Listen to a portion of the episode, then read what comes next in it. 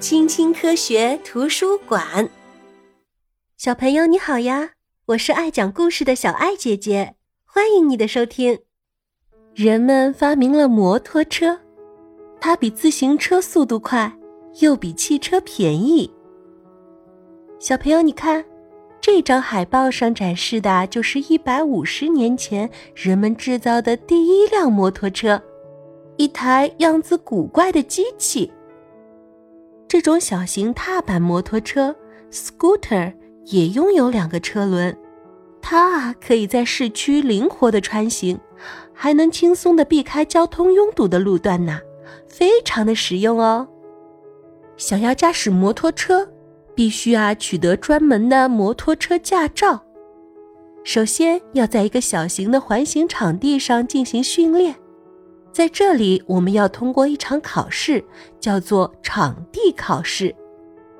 在摩托车驾驶学校的教练的指导下，我们要学会在不同速度下驾驶摩托车，要学会转弯和刹车，而且不发生侧滑，要学会躲避障碍物，还要学会载人骑行。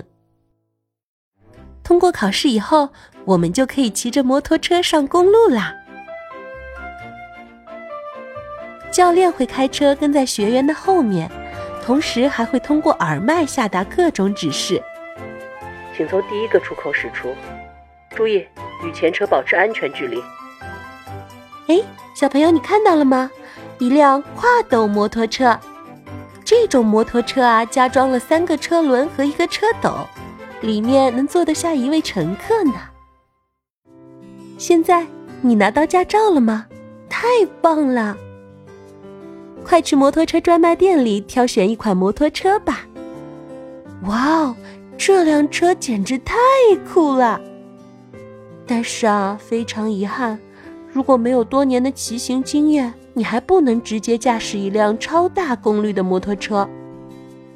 气缸工作容积是衡量发动机大小的重要指标，容量越大，摩托车的动力就越强劲，速度也越快。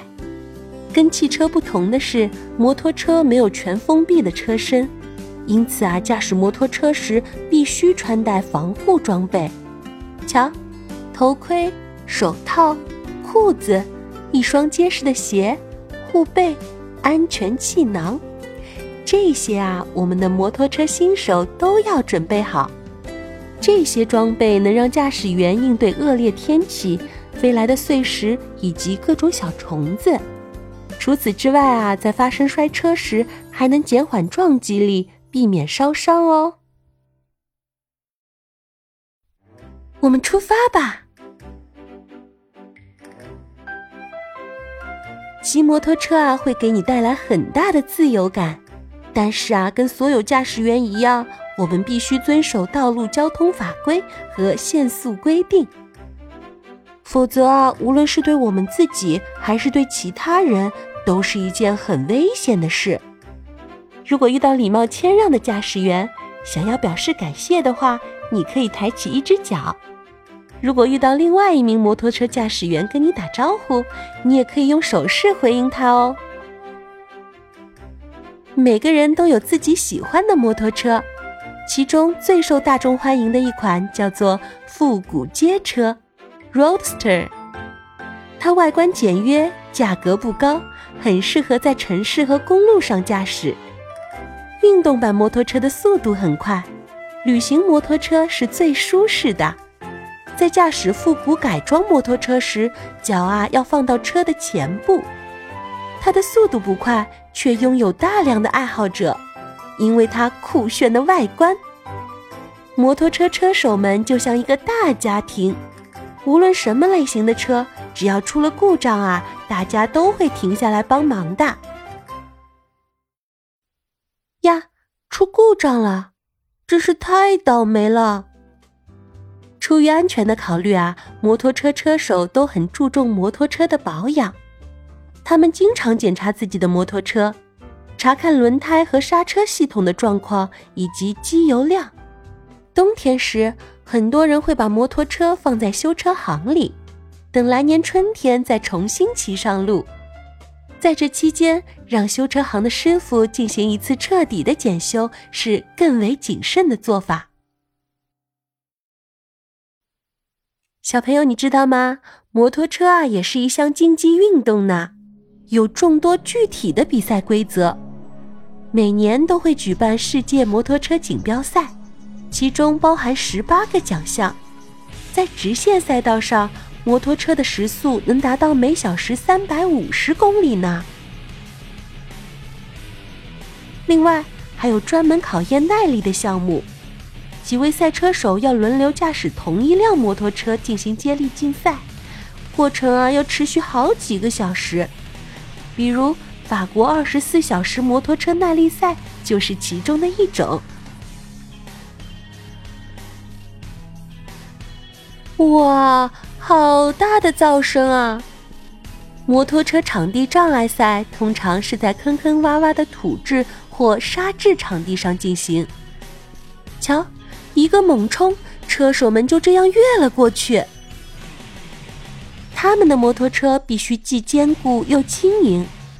为了阻止对手前进或者促使对手犯规，各种碰撞手段都是被允许的。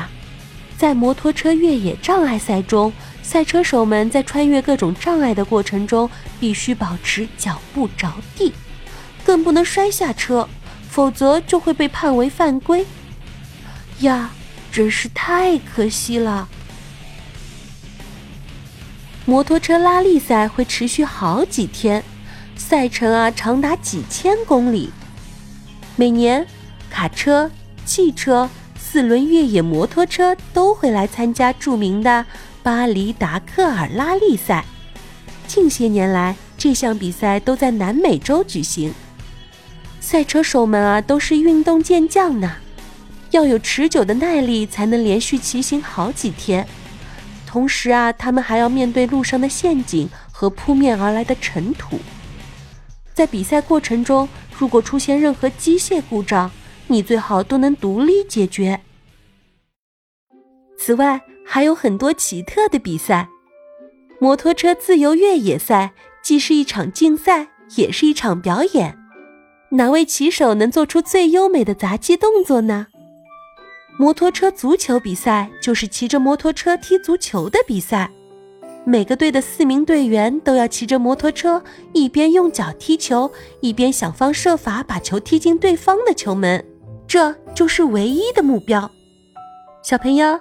你喜欢摩托车吗？要知道，小朋友乘坐摩托车是很危险的。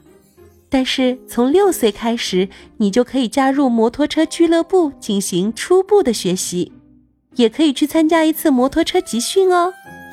骑着一辆迷你摩托车，我们也能做一些简单的游戏哦，比如锻炼敏捷性的路径游戏，或者简单的短程比赛。小赛车手们。加速前进吧，小朋友，你喜欢摩托车吗？欢迎你在评论区告诉小爱姐姐哦。如果你喜欢这个故事的话，欢迎你点赞、订阅、关注小爱姐姐哦。